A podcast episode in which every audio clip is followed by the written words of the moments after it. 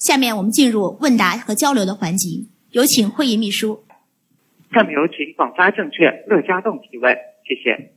呃，我想请教一下管理层，呃，就是这个疫情对整个地产行业的影响，还有就是我们公司具体的经营情况的影响啊，然后我们采取了哪些应对的措施啊？谢谢。好，关于那个，谢谢你的问题。那个，我想我跟那个我们祝总来分开来回答你的问题，我来回答前半部分，然后请那个祝总呢来回答一下我们具体的一些影响问题。呃，其实我想这疫情的话呢，我觉得确实打乱了整个正常的一个啊人们的生活，也打乱整个经济的秩序，包括社会秩序。但是它并没有改变啊整个大的趋势，并没改变整个大的趋势。啊，也不改变我们房产行业大的趋势。万科多年以前呢，已经提到了说，从黄金到白银时代。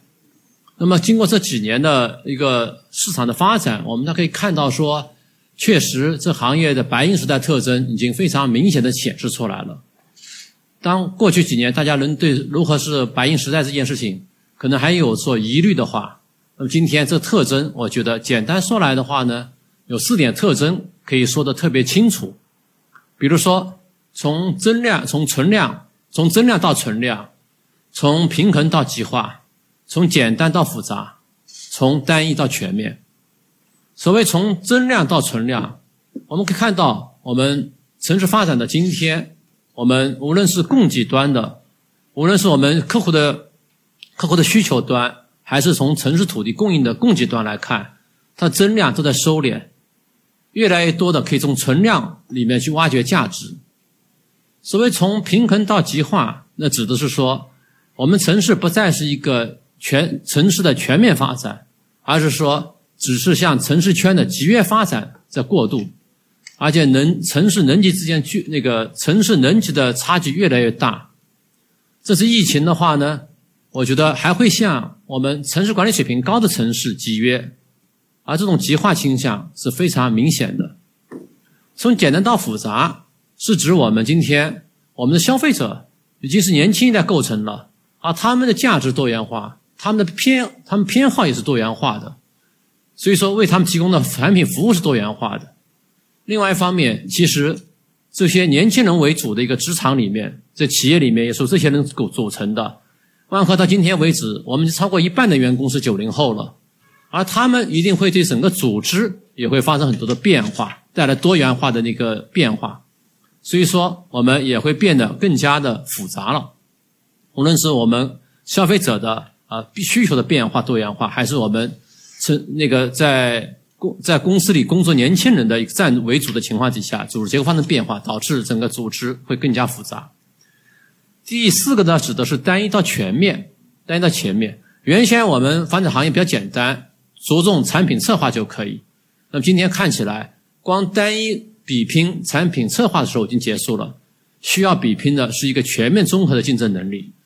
比如说，这次疫情可以告诉我们说，物业管理是如此重要，物业管理如此重要。所以这个时候我们就发现呢，你如果光只是个产品策划，那么已经不能满足今天要求了。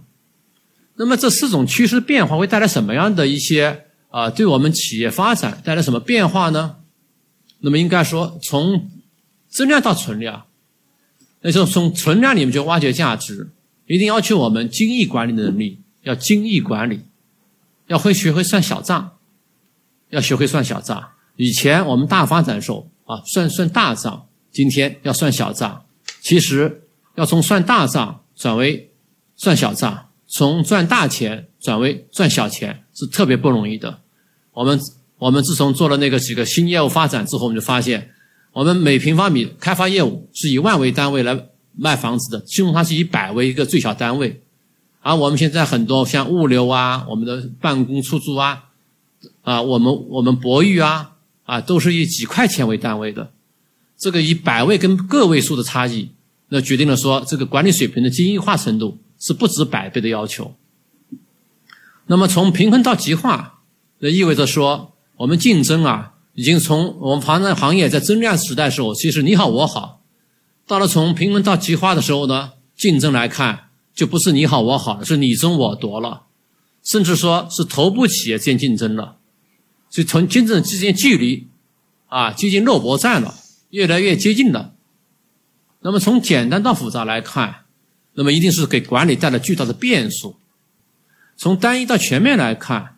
我们一定是要求我们整个组织能力要能适应这种啊全面竞争的时代，而且我们不仅组织能力要适应，我们整个组织结构也要适应这么一个竞争局面的提高，也就升维竞争。所以从刚才说的四点，从增量到存量，从平衡到极化，从简单到复杂，从单一到全面，这四点来看。那么整体上，对我们企业要求来看，那就是说，整个是身为我们的整个，我们提高整个竞争的纬度需要，才能赢得未来。那么这一点对万科来说，我们做了，其实我们过去几年就做了几件事情，就做几件事情。我们首先要做战略修订，做战略修订。万科这战略修订来说的话呢，其实我们今天发生这么多变化，我们战略需要跟着来做修订。啊，我们业务检讨、战略检讨、业务梳理，其实我们就过去几年到现在仍然在做事情。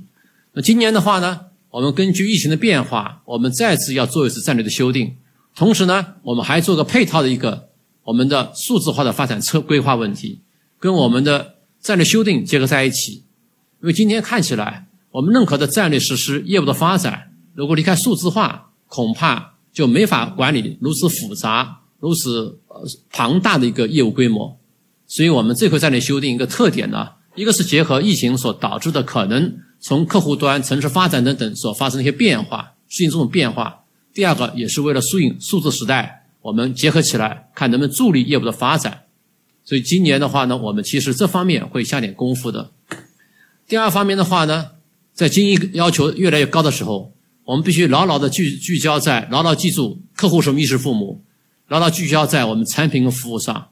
要努力为客户提供啊愿意买单的好产品和好服务。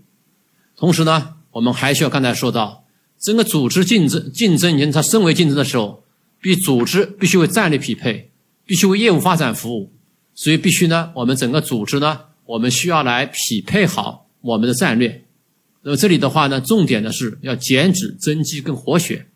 整个组织需要把多余的脂肪给去掉。人到中年，有的时候会中间啊腹部会多了一圈肥肉，我们这个时候可以通过运动等等把它给消化掉，那么把它从多余的东西、臃肿东西把它去除掉，恢复个健康那个比例。那么这是减脂，增肌的话呢，我们其实是要有活力，我们的力要有力量，要有力量。活血的话呢，我们还要有很好的气色，啊，气血是要流通的。所以大家可以看到，我们过去到现在，我们一系列的人事安排等等，组织架构的调整等等，都是为了满足我们所谓的组织重建跟势能匹配这个要求的。所以这是我们整个来说，我们应对这个宏观的变化，我们做些做法，一些做法。另外一点呢，我也想在这里回应一下，关于很多投投资者会关注我们一个问题是说我们。哎，你说转型发展怎么样了？新业务怎么样了？刚才朱旭介绍里面只谈了一个物业，好像介绍了一下。那我想，其实，在万科，我们不用“转型发展”这个词的。我们并不认为万是万科是在转型，我们始终是牢牢的是在我们房产这领域里面，在房地产领域里面，我们只是拓宽了更多的跑道而已。我们并没有超出我们房产范围去做事情。我们战略是非常清晰跟明确，那就是围绕着。跟城市同步发展，跟客户同步发展，所以我们基本上围绕这两条主线，在房产的相关领域里面进行开拓更多跑道的尝试，更多跑道尝试。那为什么这里边讲一下这件事情呢？是因为刚才我说到，从白银从黄金到白银时代，这行业出出现了四个比较明显的特征。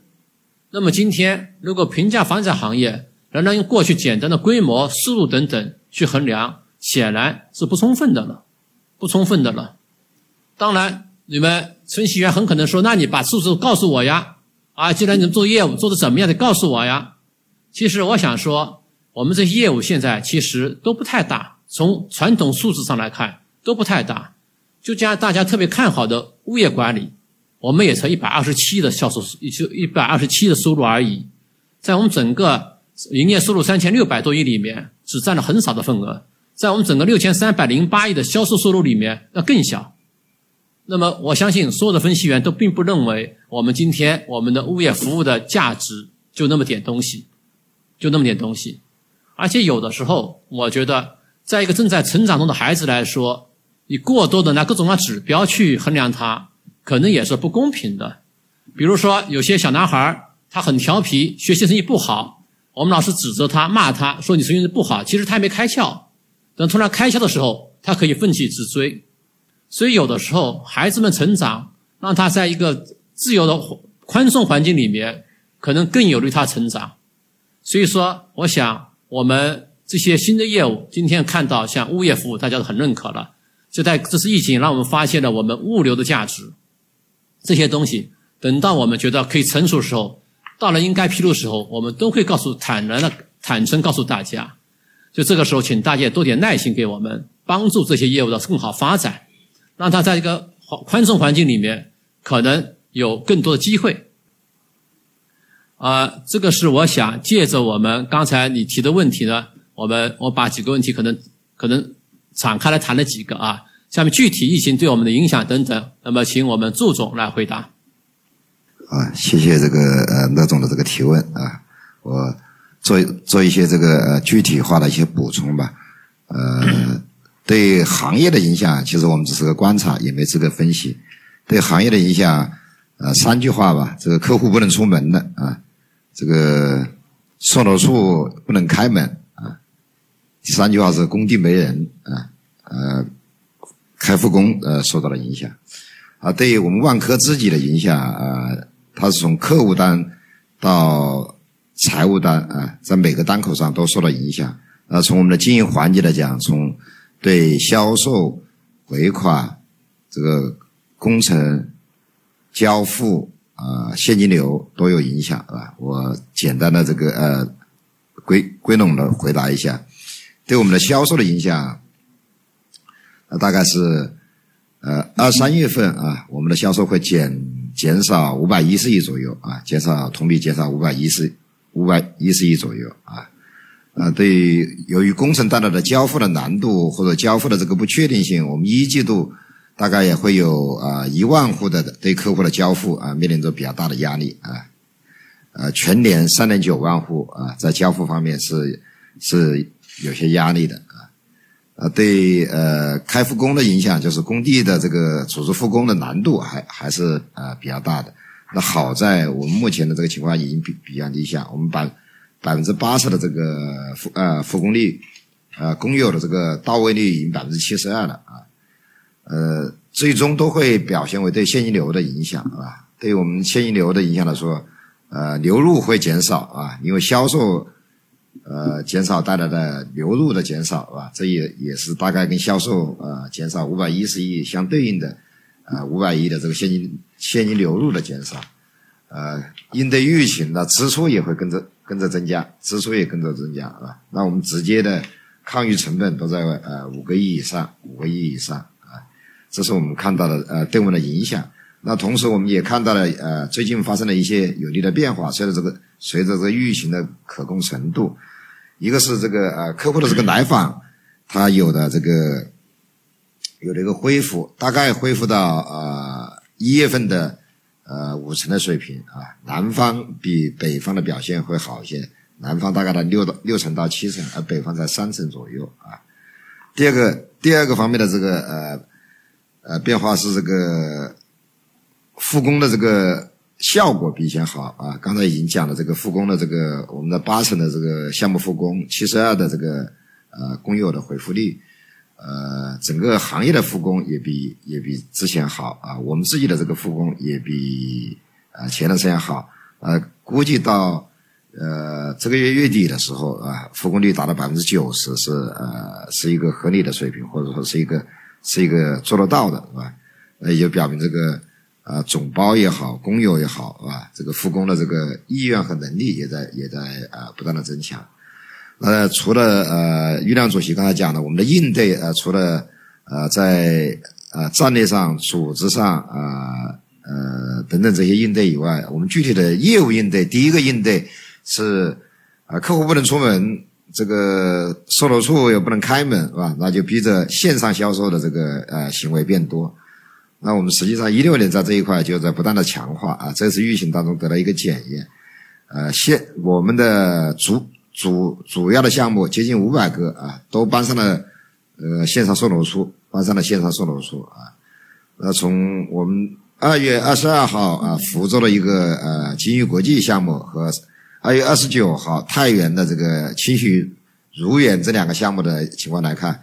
呃呃，在线上开盘的这个呃去化率呃百分之八十六和百分之九十二，呃效果还。还算可以，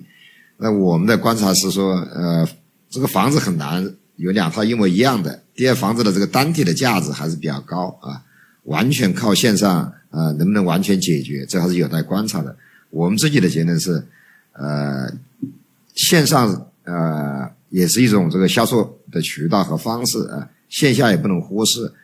呃，我们认为它不是 O to O，是 O 加 O，是相互促进的。作为一个商家、一个企业来说，是几种渠道都要准备好啊。最终哪种渠道会主导，或者说，呃，是一个什么的的的倾向，是以这个客户的这个选择为主，是吧？呃，最终的这个权利呃还在客户。那我们做了呃第二个方面的工作啊，或者综合性的工作，就是加强对现金流的管理。在这种情况下，我们现金流管理的这个颗粒度应该更小。呃，公司正在推进推行这个当家人的制度，也就是说。各 BGBU 各一线经营单位都要指定一个当家人，对所在经营单位的收支建立在日度、周度、月度的这个监控上，呃，一定要收和支要动态的匹配啊，收入少的支出的这个颗粒度和精细度就应该要更强啊，呃，把付款的这种合理要进行这个进行不断的这个梳理啊，呃。呃，这项工作虽然只做了两个月啊，还是呃取到了很很好的这个成果。我们刚才这个呃余亮主席也讲，我们现在的整个呃组织的这个要求是管到每一个人啊，管好每一分钱啊。这也我们借这次的这个机会，这个呃危机的这个机会，也提升我们的精益化的管理水平和我们的理财水平，以及呃现金流管理的水平啊，应对呃。呃，主要是这两个大的方面。那其实，在工地上啊，在交付环节，呃，都有呃很多不同的这个举措。以交付为例，交付压力大的，那就必然要提前跟客户沟通，是吧？同时也必然要跟总包沟通，是吧？呃，把呃丢掉了四十多天的这个这个这个工程时间，是吧？在保证质量啊，保证质量的前提下啊，能找回来，尽可能的把它给给找平，给找回来啊。呃，好在呃，疫情在国内啊，这个情况比之前好啊，呃呃，客户的需求啊还是存在的，是吧？释放呃需要一个需要一个时间，是吧？那我们呃，无论这个多难的日子，我们都都会啊都会过，是吧？我们就是打好打好农民种好地，是吧？呃。不断的这个应对好啊，准备好啊，能够围绕啊围绕客户啊围绕这个现金流啊做好这个啊呃持续不断的这个应对啊。那我的补充就到这里啊，谢谢罗总。下面有请华泰证券陈胜提问，谢谢。呃，我们团队最近也是刚写了这个万科的成那个深度报告，那有个有个很重要的原因还是注意到万科这两年还是在内部出现了一些新的变化，包括像刚才于总也提到这个组织重建。然后我们注意到还有大江大海计划，还有这个薪酬体系调整，啊，这个其实但是有关于这方面的资料很多都是来自于媒体的渠道，所以所以想借这个机会，能不能请领导再详细介绍一下这些内部调整的一些进展和成果？啊，我们也是注意到了，二零一九年万科的整个销售和业绩还是比较平稳的，但是呢，增速确实也是有所下降的。那未来如果如如如何希望用这种调整和变革，更加积极的体现到万科未来的规模上和业绩上？啊，我就这个问题，谢谢谢谢领导。好，谢谢你的问题，我来回答一下这个题目哈。呃，我觉得那个我关于我们整个的我们组织架构的调整，大江大海等等，大家还是蛮关注的。其实我们过去一年呢，我们做了组织中间私人匹配非常多的工作这方面。我们确实整个结构的话呢，已经万科结构变得非常的呃简单了，三层结构。我们有 GP、有 SP 跟 JP。啊，就三层合伙人，三层合伙人。整个集团呢，我们 GP 呢是不会超过两百个，我们的 SP 不超过两千个，啊，两千名，啊，剩下是 GP，就整个只有组织三层结构，三层结构。所以我们大家称谓来说，万科集团已经除了法定高管之外，已经没有别的称谓叫集团合伙人了，集团合伙人了，代表大家都是在合伙工作的，合伙工作的。所以可以看到的，因为我们还需要有大江大海，所以说你看我们内外部大江大海。我们人员内部的流动也会比以前更加活跃了，动起来更多了。我们从调兵遣将、组织结构的扁平化等等，包括我们成立了四个区域 B 机，把四个区变实体化运营这件事情，使得我们今天都是为了适应我们刚才我说的那种，我们在一个综合性比拼综合实力的时候，我们以前我们叫游击战、地面战，而今天不仅是只不能只是游击战了。是阵地战了，叫多军，是个多兵团的一个作战，大军团作战。同时呢，还不仅地面战，还是空地一体化战。所以这个时候，我们不可能把所有的炮火都建立在每个地方，而是一定是说，我们把它放在我们各个方方面面。我们只能够放在一个主要城地方来做这件事情，做这件事情。所以这一块来看的话呢，我们应该说，我们今天我们做这些事情，其实。就为了提升竞争能力的，而提升竞争能力，我们叫是，我们其中在组织重建市政匹配过程中，很重要原则是说，很重要原则，那是因为我们需要来考虑的是匹配我们战略，实现我们战略问题。所以这一块的话呢，我们应该说，我们今天这个结果能不能看到这件事情？那我觉得还需要点时间，还需要点时间。那么当然，我们想，我们总做成事，做成大事为主要的。所以说，我们才会有了说啊，我们派最优秀干部派到前线去带兵打仗这个事情，这个做法就出来了。其实万科过去一直是如此，也是这么说操作的。其实过去几年变化比较大的，就变化比较大的。万科，比如说我们从 ROE 回报水平来看，还始终保在高位水平。这是我想，这是万科精益运营的结果。这也是我们组织建设中发挥综合竞争力，我们整个组织合在一块儿发生合力的结果。所以我想下面的话呢，我们。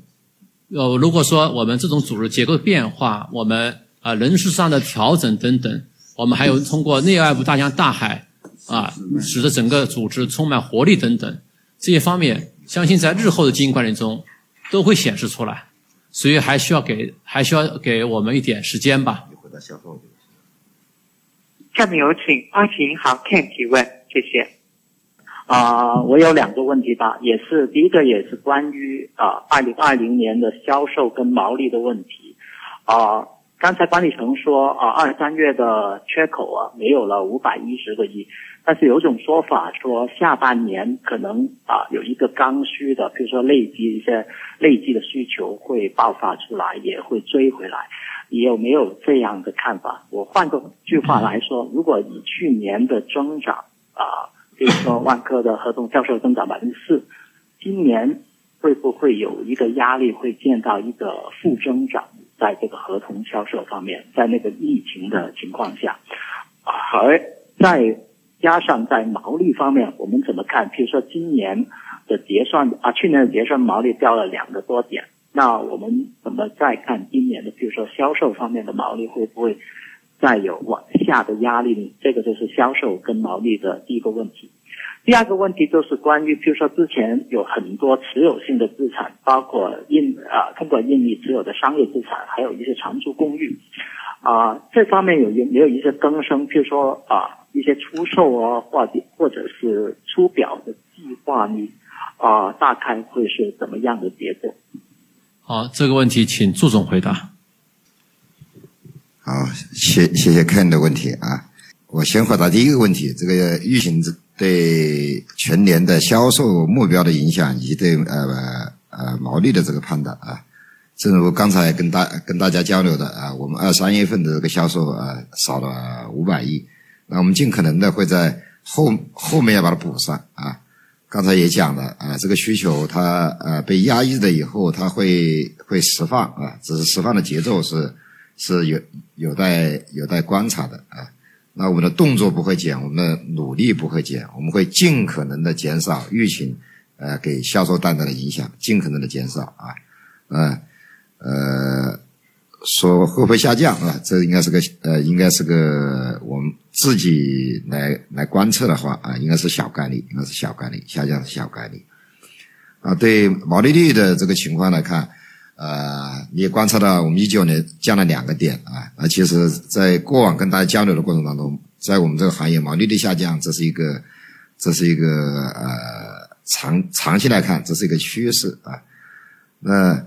其实对呃毛利率下降这个趋势呃已已经形成呃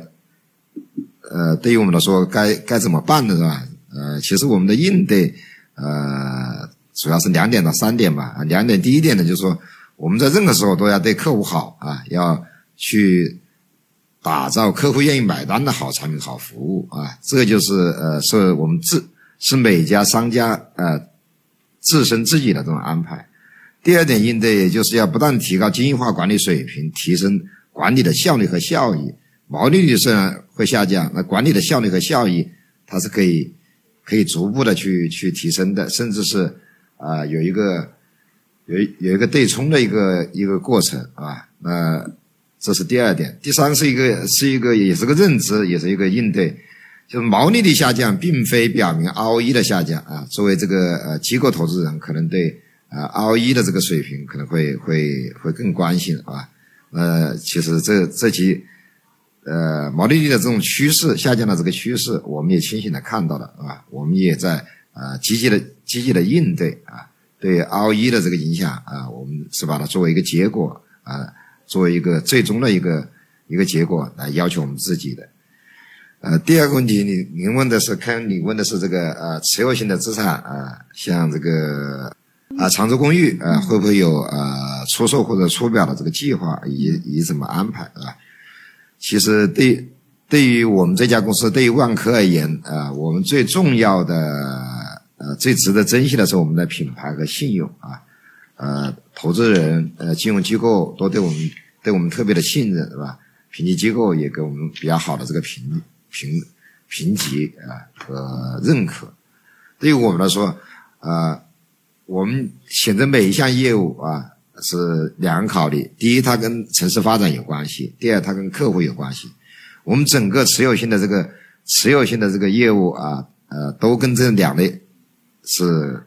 高度关联的。第一是客户的需求也越来越越越越来越多样化啊复杂化。刚才我们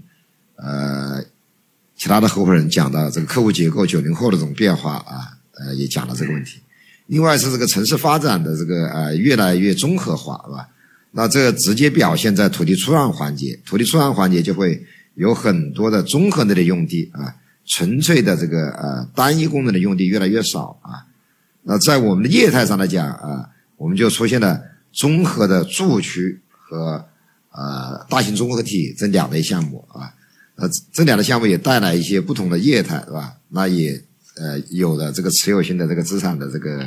啊这个命这个命题啊，呃其实对于持有性的资产，我们认为它的经营能力啊远远比这个出售和出表重要啊，我们把它做好的。不愁啊，没没人投钱，也不愁没人给融资，啊，反而是把它做好的能力啊，去给它填充内容的能力啊，就是内容与服务和运营的这个能力啊，我们自己觉得是是重中之重啊。那我们这一类的呃呃资产，它还大体上处于不同的这个阶段，有的处于一个啊土地的阶段是吧？有的处于一个在。在建造在建工程的阶段，有的还处于一个待开业，有的是刚刚在事业，有的是呃进入了成熟期，试业后已经进入了成熟期啊啊，不同的阶段也有不同的这个这个表现啊，因为我们的项目啊处于的不同的阶段也比较多是吧？所以我们在呃整体上还是呃更多的从能力上来把握，从运营上来来增强对出表的呃。暂时没有没有考虑啊，或者说没有把它放在最最重要的位置上去啊。我们更多的还是聚焦经聚焦经营能力，提升它的这个经营效果啊，提升它的这个经营效果。呃，我们自己也认为，假以时日是吧？我们这这种能能力强了是吧？啊，融资问题和出表不出表，是吧？它一定不是一个最最关键的这个因素啊。看，你看我这样回答大概行吗？啊，谢谢你。下面有请 OP Capital 奥斯卡提问，谢谢。呃，各位呃各位万科的呃管理层好，哎，我有两个问题，第一个问题呢是一个呃比较数据化的一个问题，就今年呢，就二零一九年的业绩呢，就核心利润大大概增加了十五了，可是分红这一块呢，就每股的这个美股的分红呢，事实上是呃接近没有变化的，事实上这分红率大概就只有三成左右，比二零一八年要低很多。那万科现在呢，已经是一家就是说越来越受到长线基金就是呃看中的一家公司，所以分红率呢，这个是对啊、他们是非常重要的。可是这个现在呢，就是说它的这个分红比例是非常的波动性的，二零一八年很高，二零一九年又低不少。那想问一下呢，未来管理层会考虑把这个分红率给固定下来吗？因为如果说万科认为自己是一家已经开始进入一个就是说这个很稳定、很茁壮的公司呢，事实上一个稳定的分红率是很重要的，是很重要，因为这样大家才比较容易去算一个呃分红回报率的东西，对一些长线基金啊，这是第一个问题。然后第二个问题呢，呃，前几年呢，管理层强调了很多关于多元化的东西，那也看到很好的成绩，像物流啊，像印尼的商场啊，像呃物管啊这些，呃，可是，在去年我记得管理层就是说也又出来有讨论关于就是说把就是说这个基本盘这一块，就是说呃是时候重新加强，那是不是是不是呃管理层觉得就是说？最后还是这个物业销售这一块，事实上是更加实惠的呢。在多元化跟回到基本盘这一块，呃，管理层现在是怎样取舍的呢？好，谢谢。好，这两个问题我来回答一下。啊、其实我们可以看到，万科从上市以后一直在分红派息，我们连续二十八年的现金分红派息比率呢，要百分之三十左右，百分之三十左右。过去两三年我们是在百分之三十五左右。我想，如果没有疫情的话，我相信我们还会维持在百分之三十五左右的派息比率的。但是呢，人算不如天算，天算呢比不过病毒，所以这时候打乱所有的次序。所以这个时候，我们有必要为我们增加一点现金储备，来保证应对我们的呃可能的未来的一个呃发展跟可能的困难，可能困难。所以这一块来说的话呢，其实万科在中国上市公司里面，我们的分红比率是相对稳定的，或者最稳定的公司之一，最稳定公司之一。我们也希望尽早我们能够疫情能够结束。让整个社会、我们公司运营等等，我们能够进入一个呃相对比较大家可预期的轨道上来。那万科这一次分红派息，其实考虑过这一点，所以说我们考虑到股东对这方面的诉求，所以我们把稳定在我们不在我们稳定在去年派息水平，派息总量上来，这样使得大家每股的分红派息不是受影响。这是我想我们关于分红派息，我想说的这一条。第二条的话呢，关于我们的基本盘跟我们的整个相关在业房产领域、房地产领域里面相关多元化的问题，其实我们可以看到，我们根据我刚才所说的，第一问题是所说那样，整个房产行业进进入了白银时代，我们发生四个主要变化特征，所需要我们在一个综合的。一个升维的综合的轨道上去跟别人 PK 跟竞争，而这个时候单一业务已经这行业已经增量到存量时代了。原来传统的开发业务本身必须要做好，但是它不代表着行业的未来，或者说在黄金时代靠开发业务一枝独秀完全可以的话，在白银时代我们这一枝花，我们只是靠开发的一枝花是没有作用的了，是没作用的了。所以说，我们今天可以看到，万科我们要继续会在我们维持我们这均衡的布局。我们几年前、五年前开出的布局，今天看起来陆陆续续的进入了一些我们可以跟大家来陆续交代、来汇报的阶阶段了。那么这一块上来说的话呢，跟基本盘的关系是什么？其实我们每个业务都有个基本盘。我们房产开发四个区域 B 级，有自己基本盘，那就确实要做好我们住宅业务。我们物业管理也有四个基本盘，比如说我们物业现在有有有住宅管理、住区的管理，还有商业办商商写业务的那个管理，还有别的。那么它的最基本盘来说，那首先还是住区的管理是基本盘。所以这一些来看，我们这基本盘来看啊，我们可以看到说，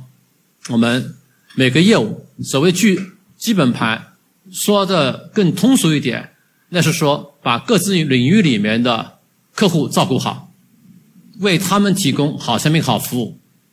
这是所我们所说的基本盘。所以，我想这个基本盘不代表万科再次回到说我们追求啊，在黄金时代这样规模速度的时代啊。所以，我想这两个问题，我我回答这样，不知道奥斯卡这边觉得还需不需要补充？下面有请。东正资管罗霄提问，谢谢。啊，第一个问题呢是，就是说按照一个行业的自然发展规律，行业告别高速增长进入白银时代以后，中小型企业更难弯道超车一点，然后龙头企业我们在各方面都应该有更大的竞争优势。然后我们作为一个龙头行业的管理层，在这样的行业竞争格局下和房住不炒的政策背景下，有哪些具体的优势我们可以去充分的发挥？呃，比如说，是否会发挥一个融资的优势，在适度的、合适的窗口增加土地投资的力度？因为我注意到，我们今年的新开工计划实际上是比较偏低的。然后第二个问题呢，就是说站在现在的考，现现在现在去考虑未来三年我们各个业务板块的一个战略目标是什么样的？比如说行业地位、市占率，还有绝对的呃一个销售规模等等。好，谢谢。好，这个问题请祝总回答。嗯，谢谢这个罗霄的这个提问啊，呃，我我先回答第一部分啊，对于呃呃行业的这些呃龙头企业有一个什么竞争优势啊？其实我我个人认为，呃，我们管理层的观察和和观点是，企业呃呃不会过多的去看它的大小，啊？就像客户不问东西一样，呃。我们永远的道理是要把自己的客户照顾好，把自己的把自己的客人照顾好啊，呃，把自己的现金流管好，加单好啊，呃，这对外是三好是吧？要客户能够买单的好产品、好服务、好项目啊。对内是把这个呃客户照顾好，把这个加单好，把把现金流给管好是吧？呃，无论企业的大小啊，他做的都是这些事。那确实，对于一个大型的这个呃集团性的公司，它会呃碰到更多的呃跟它的发展阶段相应的这个问题和和挑战啊，呃有时候呃规模大的或者说这个体量大的时候，掉头是是不是会难一些，对吧？这个创新能力会不会会不会弱一些？这呃我们也意识到啊会有这方面的挑战，也不断的在做这个战略的反思，做这个组织结构的这个调整，做这个呃。人员的这个私人的这个重新匹配啊，呃，我们的感受是，呃，终极的是有两个方面的挑战吧，呃，挑战一是客户都希望能够得到，不光是要对他好，要照顾好，是得到个性化的这个个性化的对待，是吧？这就是企业成功里面 n 等于一，每个客户都是很差异、很独特的，是吧？他能不能得到差别化的对待？第二个是呃。资源的这个配置和管理，R 等于 G，我们能不能有整合各方各面的资源的能力，甚至整合全球资源的能力？啊，联合资源各方，联合价值网、价值链的各方，把我们的客户照顾好，并且让他能够能够差异化。哪个生意门类对于集团来说，啊，都是来自于这这方面的这种挑战。所以我们不断的向啊跨界的这个呃优秀企业啊，向同行的这个。呃，优秀做法啊，以及我们的整个呃资源网、资源体系里面的各类企业都在不断的这个交互、学习和呃和提升吧啊，提升我们我们自己，这是如何看待大一点的这个企业，它的它面临的问题和和和它的这个解题思路吧啊，呃呃，对于我们。已经有的这个这些新的一些业务，刚才我们呃于亮主席讲的是吧？它都是围绕着不动产、围绕着房地产、围绕城市发展和客户来来布局的，是吧？其实对每一种业态呃，都有一个数一数二、领先领跑的这个要求啊，呃，不光是看看规模啊，呃，是要看它的影响力。我们对内的这个原则性的这个要求是，呃，先能力后规模，先把能力给打造起来，是吧？呃，再建立规模。在能力和规模是一个一个动态的互动的关系啊。呃，有的业务能够啊到了一定的规模可以独立成军的，比方说呃物业啊、物流啊，那就以独立。独立成军的方法去进行组织组织化的管理，有的它还是在呃四个区域 B 级下面，或者说呃还是在其他的业务业务下面，那我们要么就不做，要做就是一定要做到数一数二、领先领跑啊。那我们为什么有一个词叫业务梳理的？呃，如果实在是在合理的时间内做不到啊，一定的时间内做不到，那就得适配新的人，适配新的战将上去啊。新的战将还做不好啊。再换一个试试啊！这个有的有的时候并非是业务不好啊，是这个领领头的这个合伙人这个不太适配啊。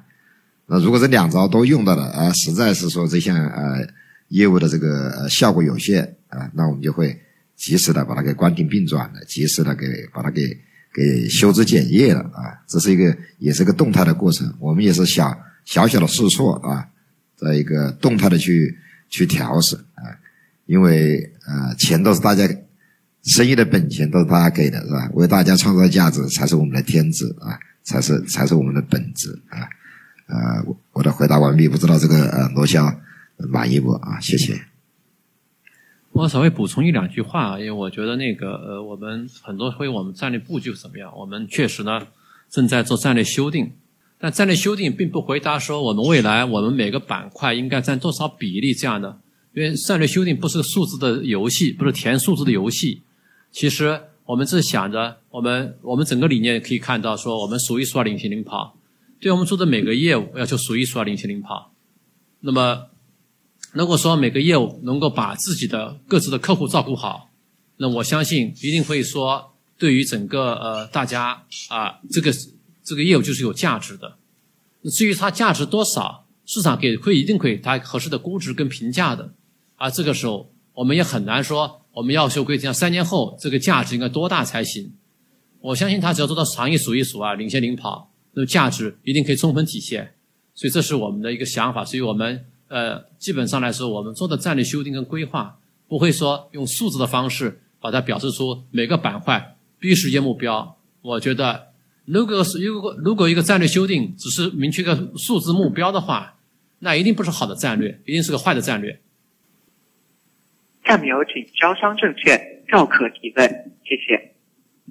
呃，我们也看到年报也提了几个比喻的词啊，刚刚这个主席也讲了，就是这个减脂，然后在增肌的一个这样的过程。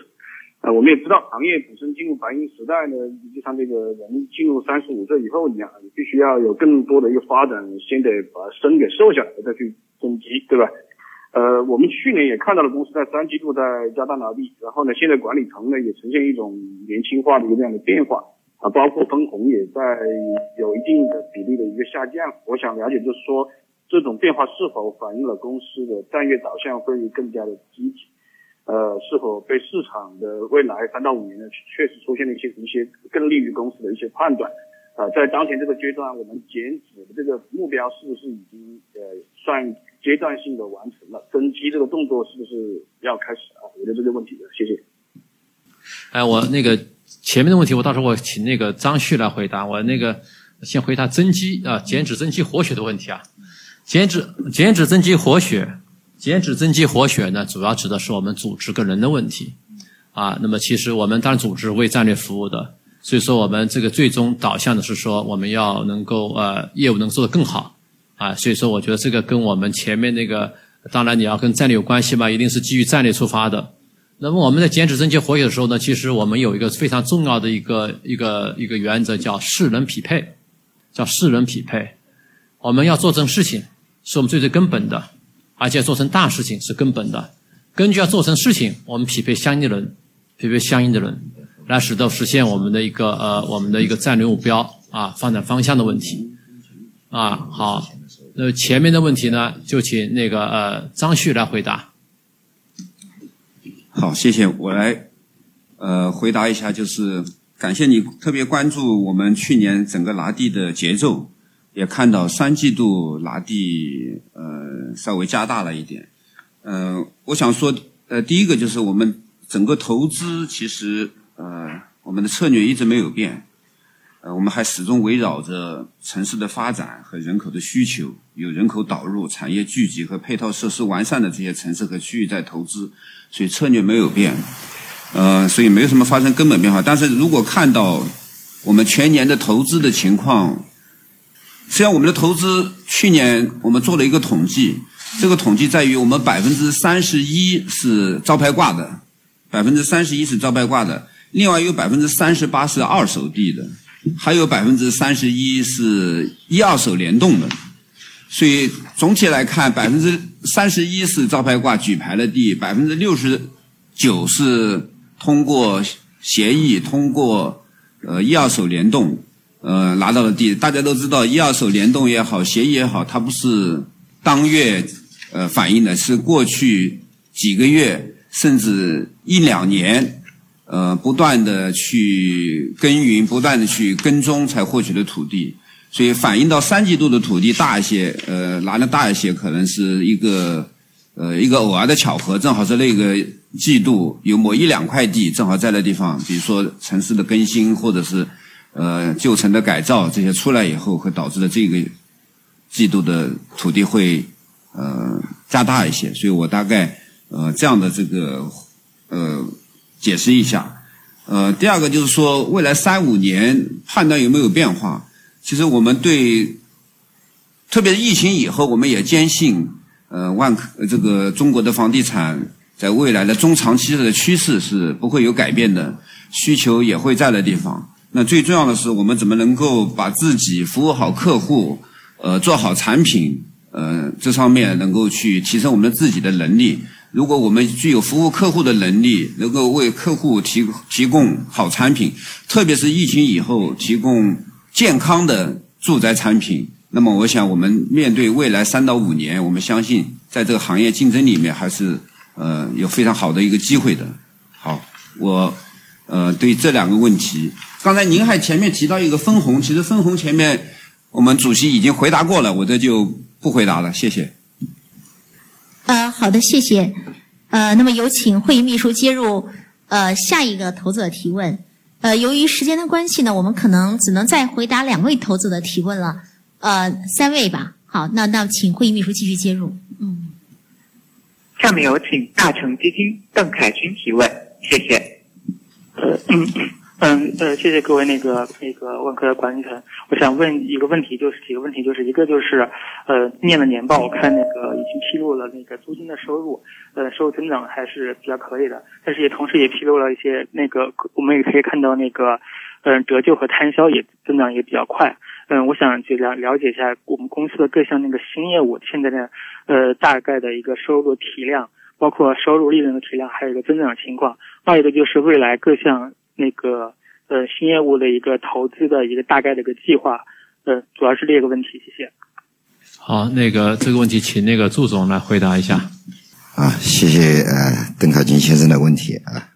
呃，基本盘以外的业务啊，大家仔细看我们的这个呃财报的时候就知道啊，呃，我们的呃基本盘的业务占了百分之呃九十五点二啊，基本盘以外的业务呃四点八，这是一个一个总体的情况。其实大家对我们的呃键盘以外的业务也也非常关注。刚才呃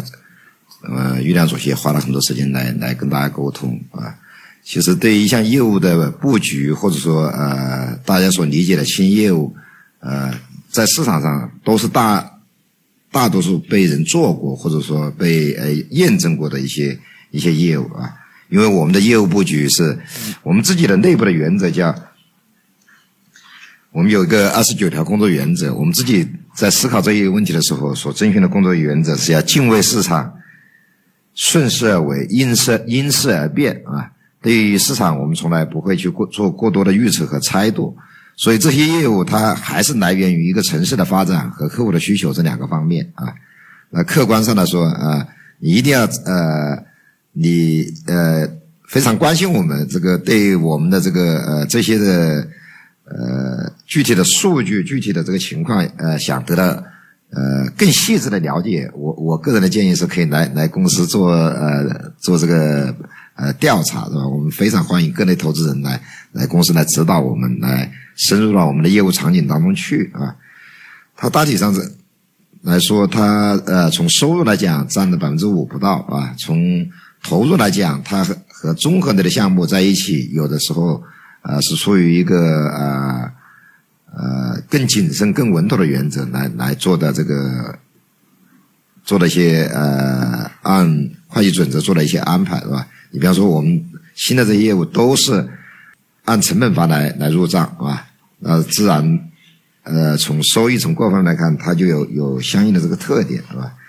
呃，你一定要了解的话，在我们的呃披露的信息里面的这个呃合并报表里面的这个。投资性的房地产那个科目里面去，它对大概对应的这个七百三十亿的这个余额，然后相应的这个股权投资的这个股权里面有一部分是跟这些这些新新业务有关系的。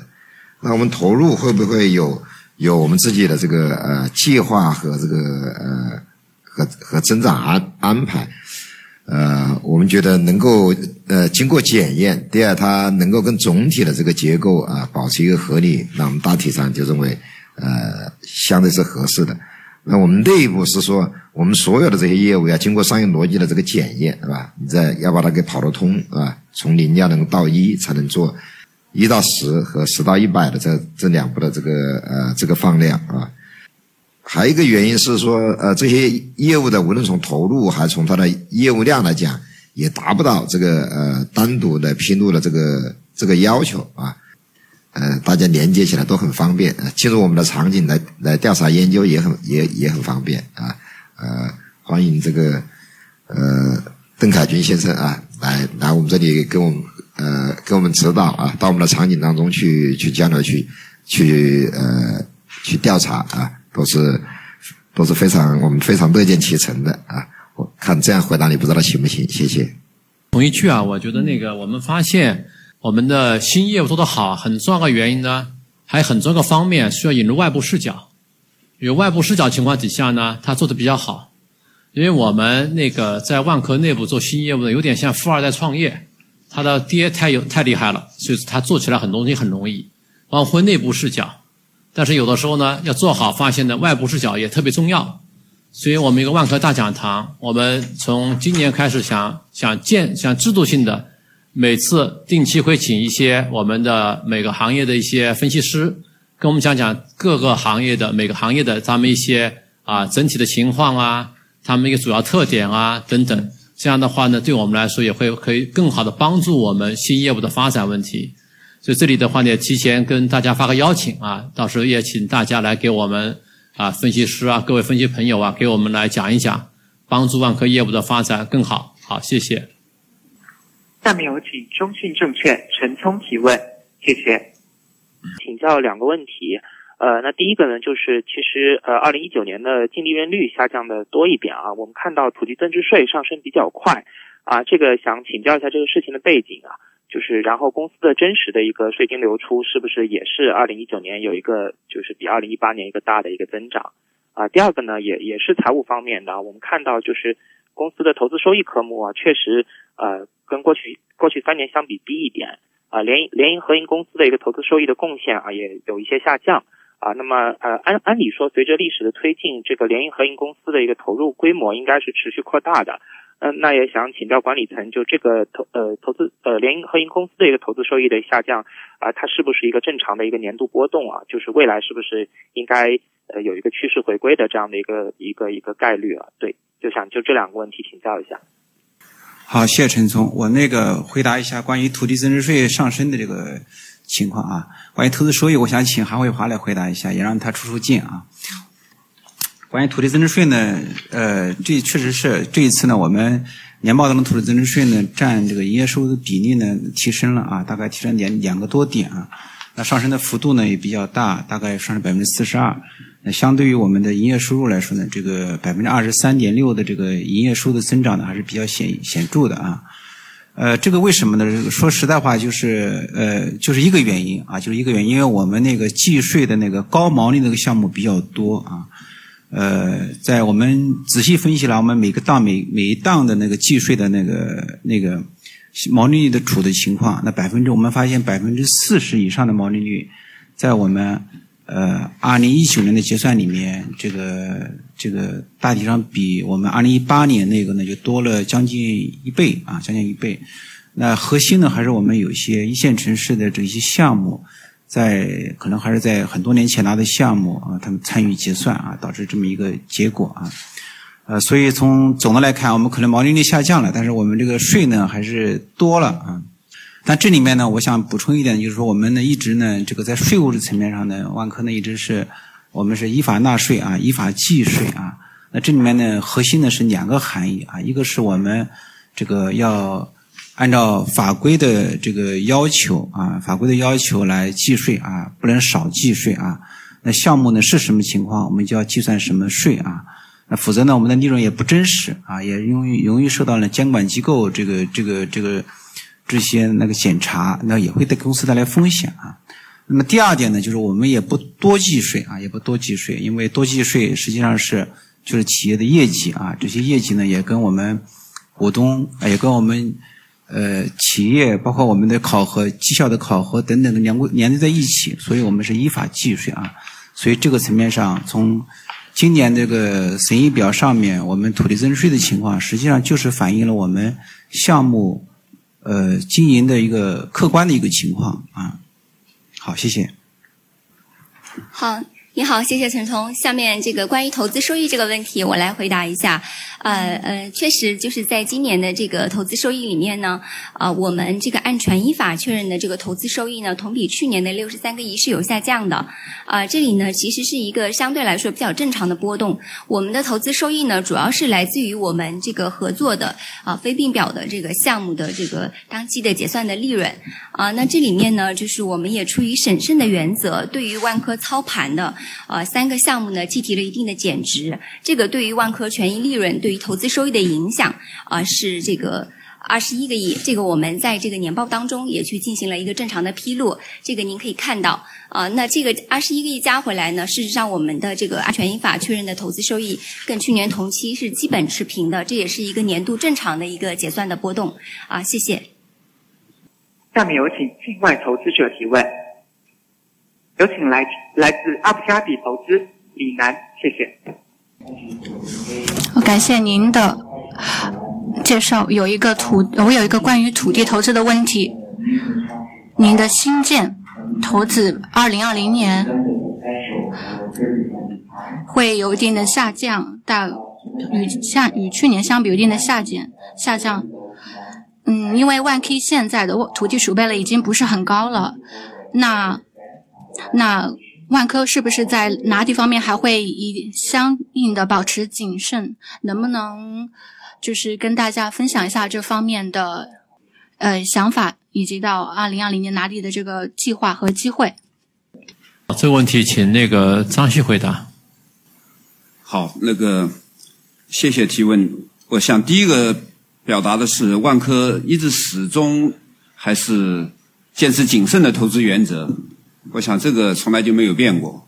那么第二呢？呃，您提到的今年新开工的计划，较上年有了百分之三十一的下降。呃，我们所有新开工的计划，事实上都是基于现有的项目做出的一个安排，而且都是根据我们呃全年的供应量、市场的需求，我们的供应量应该怎么样的供给，去保障市场的需求做的一个安排。我们今天现在看到全部的在建的有一亿平方米，所以我们现在看到我们的供给是足够我们未来呃今年的这个再加上我们的开工计划是能够保证我们今年这个销售的供应，所以我想开工的计划是在不断的调整的，这个调整的基数也是由需求来驱动的，我想这是我们一直在控制的一个比例和控制的一个开工计划。我们非常关注整个公司运营的，呃，比如说在途比、开销比和承销比这些几个关关键的比例的指数。我想这是我们呃对开工计划的一个安排。对于土地，我们也始终保持一个合适的比例。现在的资源，我们除了谨慎之外，也保持合理的资源总量，能够足够供应未来两到三年的开发。嗯、我想这是我们总体的一个策略和投资的一个原则和开工的一个原则。嗯，谢谢。